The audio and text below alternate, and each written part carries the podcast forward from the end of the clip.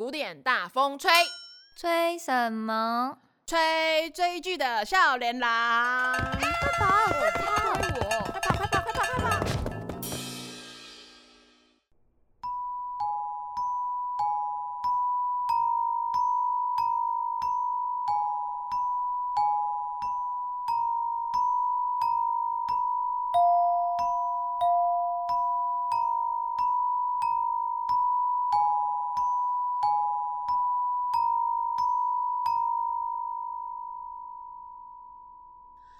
木瓜花口气皮尤思密达。Hello，大家好，欢迎收听古典大风吹。我死了。阿尼亚塞哟，瓦达西瓦四百五十七号，旁边死掉的是大风。欢迎收听古典大风吹特别节目。我是刚刚杀人的四百五十七号就乙。我是刚死掉的四百五十八号大风。没错，你知道最近张红的韩剧是什么吗？是鱿鱼游戏对吧？错，是小卷游戏。小卷吗？好饿？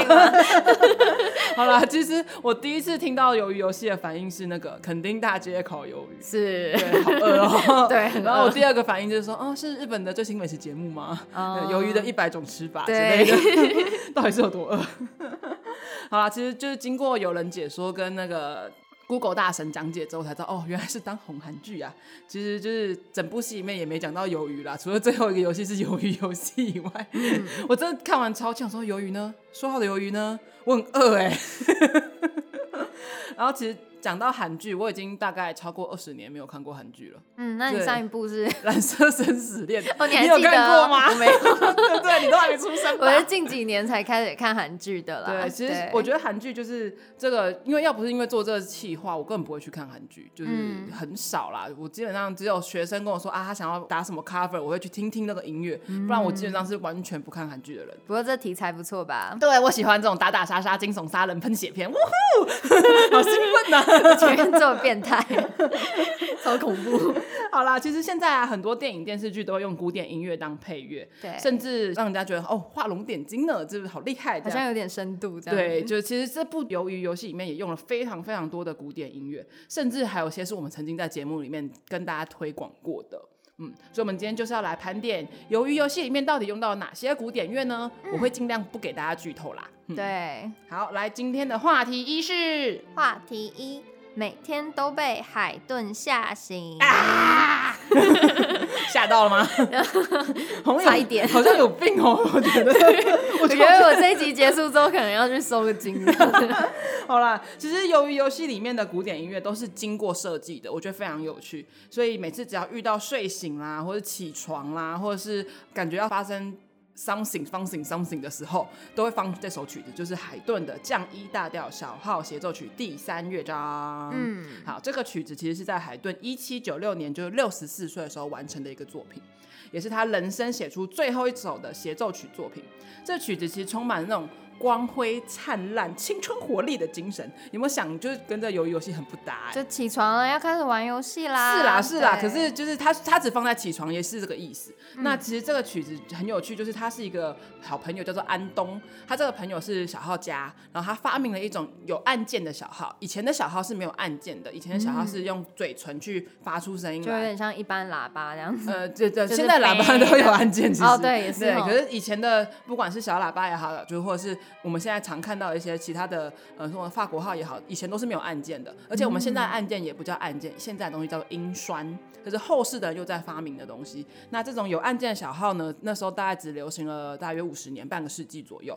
那就是在这个安东同学手上发明出来的。那他跟海顿是好朋友，他就跟海顿说：“哎、欸，我发明了一个新的小号，帮我写一首协奏曲吧。”所以海顿就写了这首非常有名的降一大调小号协奏曲。哦，嗯，可是这个曲子后来就比较少人在演奏，因为我说的就是那个案件小号被英栓小号取代之后，就这个曲子就暂时没有人演奏，一直到最近就二十世纪以后才被有人拿出来演奏之后，才发现哦，原来海顿写出这么经典漂亮的作品，嗯，所以他是后来才又红了一阵子。好，那这个鱿鱼游戏里面呢，用这首曲子当做起床号是非常非常有代表性意义的，因为小号是属于号角类的乐器，在古代呢，通常用在庆典开幕、比赛开始或是战争开始的场合上面会使用。嗯、那在一切的开始，对，当在剧里面呢，就有一种就是，注意，大会报告，大会报告，我有事情要宣布，待会有事情要发生了哦。嗯，大概就这种意思吧，嗯、就很幽默哎，其实。制作团队怎么哪来的 idea？那没有古典大师吧？对，所以我们先来听听这首呃降一大调小号协奏曲。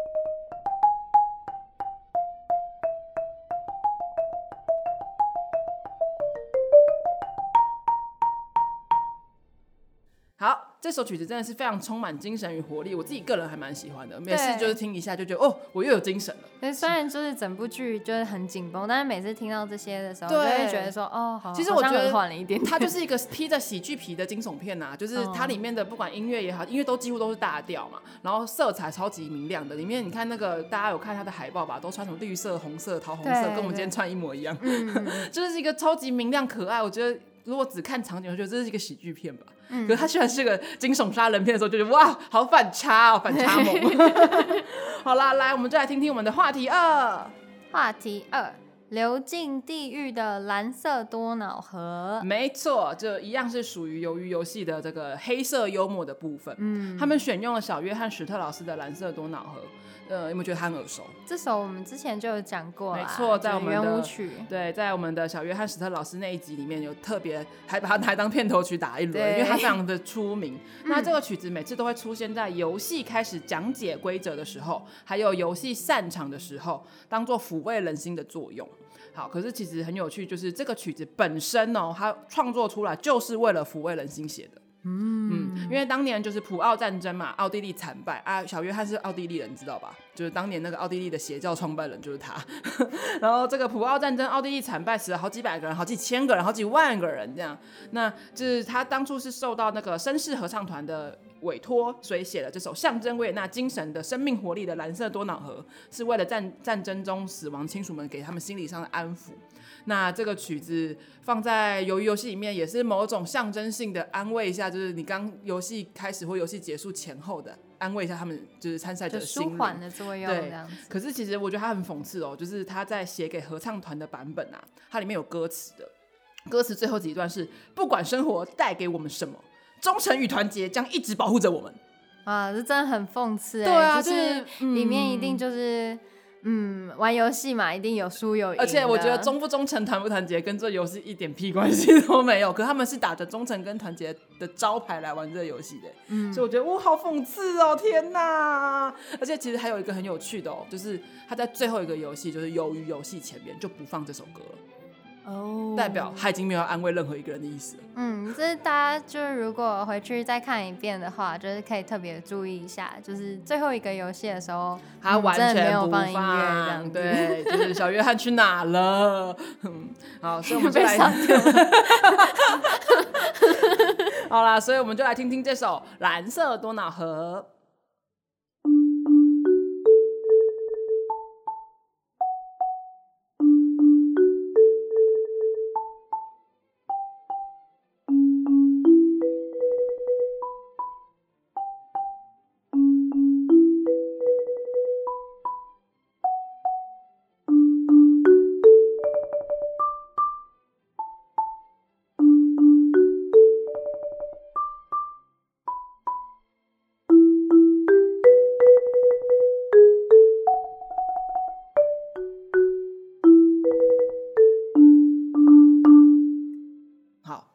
蓝色多瑙河都变黑色的，对啊，好惨淡哦！哦，好血红色、蓝色多瑙河，所以是血红色之多瑙河。对，其实多瑙河其实也不是蓝色的，没关系啦，没关系啦。我那时候去多瑙河看的时候，哦，多瑙河其实是黑黑的，跟新店溪差不多，黑黑的哦，就是河都那样啊，就是也不是多蓝多绿这样，你不要想太美好。好啦，来，我们来听听看我们的话题三，话题三，沙溢小夜曲，没错。这首出自老柴的手，就是说柴可夫斯基，对，你最爱的那个老柴。是的。其实这个曲子简直就是黑色幽默地狱梗的代表经典杰作。就是这个制作团队放这个曲子，我真的觉得它就是一个经过最经典的经典。对，就是这个巧思简直就是太惊人了。就是我我其实是有点自己在揣摩他的意思啊。可是其实说真的，说实话，如果他真的有这个意思的话，那个制作人简直在就是地狱来的使者吧。古典地狱大师，对，就是这个柴可夫斯基的小夜曲，它是一个弦乐小夜曲，它只出现过那么一次，而且它跟蓝色多瑙河其实很像，因为它是选用它的第二乐章圆舞曲。那因为都是圆舞曲风格，我第一次在看的时候根本就是直接跳过它，就是我一直以为它是蓝色多瑙河一部分，然后到我第二次认真仔细一边听一边看的时候，才发现哦，原来它曲子是不一样的，它是来自柴可夫斯基的呃弦乐小夜曲。好，这个其实是出现在第二场游戏结束的时候，大家在发晚餐的时候啊，它背景乐就是这个曲子，在第三集一开始的地方。所以呢，这个选用的是优美轻松的第二乐章，听起来很像想要翩翩起舞的感觉，就是。当年这个老柴在写这首小夜曲的时候，是他人生最低潮的时候，嗯、就是那时候他娶了一个可怕的老婆，想要自杀，然后不知道自己就是人生该去到哪里，还在火车上崩溃大哭，你记不记得？嗯、好可怜。对，如果不知道我们在说什么的朋友，赶快去听我们讲老柴二十一集讲老柴的故事，里面就会告诉你老柴在这段人生里面发生什么悲惨的小故事。对，好，那你记得吗？当年他是受到一个长腿姑姑那个梅克夫人对他的鼓励之后，才从失意中站起来的。然后这时候呢，因为他真的很喜欢莫扎特，所以他也写了这首弦乐小乐曲来弦弦乐小乐曲，这名字很难念。弦乐小乐曲，弦，我们过了一季还是这 样。对，我的舌头还是不认转。弦乐小夜曲是他最崇拜的莫扎特致敬，所以它里面可以听到非常非常多的古典的元素在里面。那其实这个曲子呢，我之所以说它地狱梗是这样子，因为弦乐弦乐小夜曲是呃给小型弦乐团演奏的，对，嗯，然后呢可以人数可以多可以少，多的话可以到二十几个人都可以，那少的话最少最少曾经有十几个人就可以，十一个人就可以演奏，哦，所以其实它是在。暗暗的比喻说，他接下来哦，就是这个，也许会打团体战，对，开始会有组小团体这件事情，所以大家不知道我在说什么，赶快去看鱿鱼游戏，它是有这层意思在里面的哦，哦。对，所以开始要组团参战的意思，嗯，对，而且另外呢，小夜曲这个曲目呢，是代表对某件事情的敬意。然后还有另外一层的意思是指说，在夜晚的窗外下演奏表达爱意的音乐，所以它其实是有表达一些一点点微微不足道的爱情的成分在里面。那确实在鱿鱼游戏里面有一个很勉强跟爱情挂得上一点点钩的小小的一段小插曲。然后我觉得地狱梗的地方在于什么呢？就是这首圆舞曲之后还有第三乐章，第三乐章讲的是哀歌。有没有就觉得，哦，是不是暗指了什么？对，是不是暗喻了什么呢？嗯，大家赶快去看。对，所以如果真的是制作团队有这个意思的话，就真的觉得你们好坏哟、哦，超地狱。好啦，所以我们就来听听这首充满地狱之歌的，后面有着慢慢的哀伤的玄夜小夜曲。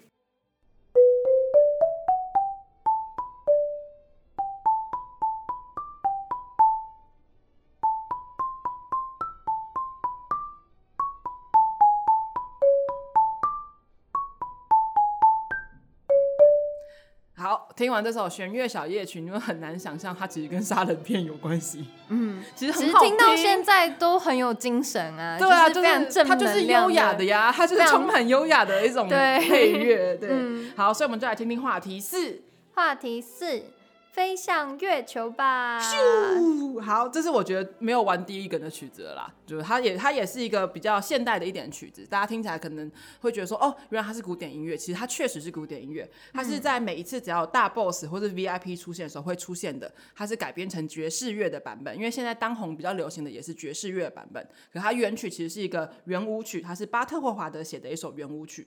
那我不晓得制作团队是不是故意的，其实他四首选用的古典配乐有三首是轻快优雅的圆舞曲，所以其实就是想要表达是鱿鱼游戏是一个轻快优雅的游戏吧，转圈圈 之类的吧。轻快优雅的圈圈，我觉得主办方确实觉得它是一个很优雅的游戏啊。嗯，应该说他们是一个很高雅的活动，对高雅的活动，对。虽然放在平民老百姓上可能没有那么高雅啦，对 对。可是其实确实它有这个意义在里面，是说它其实是要暗喻，就是它是一个优雅游戏在进行。然后这首曲子呢，带我飞向月球，呃，英文名叫 Fly Me to the Moon。可是它原曲呢，一开始是被叫做 In Other Words，是换句话说的意思。嗯、所以后来改名叫带呃 Fly Me to the Moon，是由一九六四年法兰克辛纳区翻唱的版本。那就是在法兰克辛纳区。翻唱之后就大爆红，爆红到最后被阿波罗登月计划带上月球，他就真的飞上月球了。而且这曲子很有趣哦，就是他被美国歌曲创作名人堂认为是年度最具代表性歌曲，被肯定是对于人类文化历史上面有独特贡献的一首曲子。他这个美国那个名人堂每一年都会公布，就是当年度最具代表性，这是当年度最具代表性的歌曲。所以这首歌也是在整部剧里面呢唯一一首带有歌词的曲子。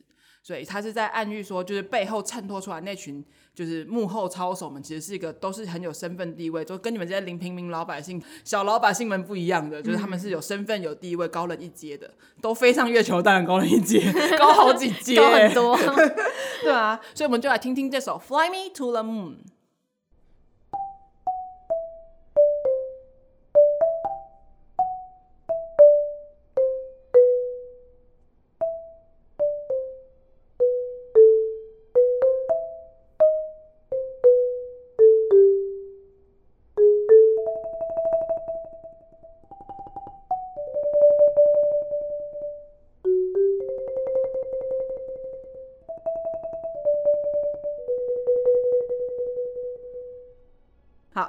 这几首啊，我们被选用就是被称为地狱般的古典音乐以外，其实由于游戏官方出的原声带是非常非常好听的。现在在各大平台你都可以买一下来听。然后我个人最喜欢的是它最一开始出现的，就是它第一首原声带第一首歌，也是在它剧集里面第一首歌叫《Way Back Then》。然后这个曲子叫做《时光倒流》，确实，它确实在这首歌每次出现的时候都有时光倒流的意味，所以它其实每一首歌的曲名甚至都非常有意义。我觉得是做的很有心的一个制作团队，大家可以去支持一下来找来听听看，甚至找剧集来看。如果会怕血腥场面的话，你们就。听原声带就好了，对，可以没有，只是把声音关到最小，然后 荧幕开小一点，好看的，可以看剧情。你知道我最开心就是每次他开枪的时候就哇哦，开枪了，好开心。Oh, 每次开枪的时候都是我那种哦，声音关小小小小小，我好喜欢哦，而且我要戴耳机，戴那种重低音耳机，就好爽，好恐怖。对，而且那个刚刚讲到了 Way Back。Way back then 那首曲子，嗯、就是里面用了很多韩国民谣的那种元素，民俗风的感觉。对，对，而且还有很多打击乐器出现在里面。嗯、就是我觉得打击乐器就是一个、就是、非常重要的乐器啊。对，它是衬托出不管是电影电原声带，不止这首这这部啦，就是各大的电影啊、电视剧的原声带里面，打击乐器都是很重要的一个元素哦。嗯、我绝对不是在夜配我自己。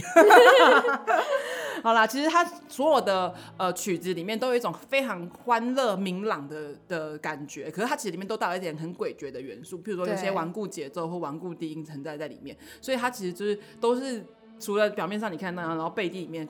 还有一另外一层意思，就跟我们今天盘点各种古典乐是一模一样的。嗯，好啦，我有一个小小题外话，就是如果鱿鱼游戏是真的，那些生还者一定超恨海顿跟小约翰斯特劳斯。那也要他们的文学素养、音乐素养足够到的，哦，知道这是海顿。没关系，他们回来家到家里之后可以打开古典大风吹收听我们节目，他就知道原来这个讨人厌的曲子是海顿跟小约翰史特老师写的。